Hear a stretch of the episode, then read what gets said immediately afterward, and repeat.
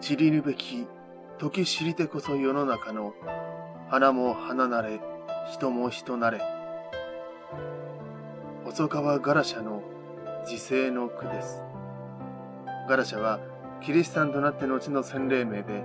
元の名を明智玉と言いました。本能寺の変で主君織田信長に謀反を起こし豊臣秀吉に討たれた明智光秀の三女です逆進の娘、絶世の美女のいずれかにおいて歴史に記憶されるはずであった彼女の生涯は、豊臣秀吉の死によって勃発した関ヶ原の戦いによって劇的なものになりました。関ヶ原の戦いが勃発する直前の慶長5年7月16日、大阪の細川屋敷にいた彼女を西軍の石田三成は人質に取ろうとしました。しかしガラシャはそれを拒絶。その翌日、三成が実力行使に出て兵に屋敷を囲ませると、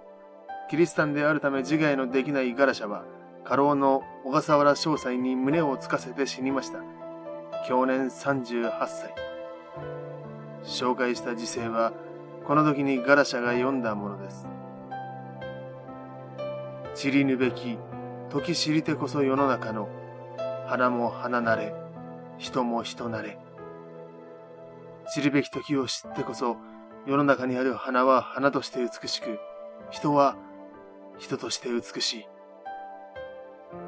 生きて領収の恥ずかしめは受けない。いわば、女の武士道を貫いた彼女の壮絶な気高さは、400年以上経った今日なお、私たちを簡単させずには起きません。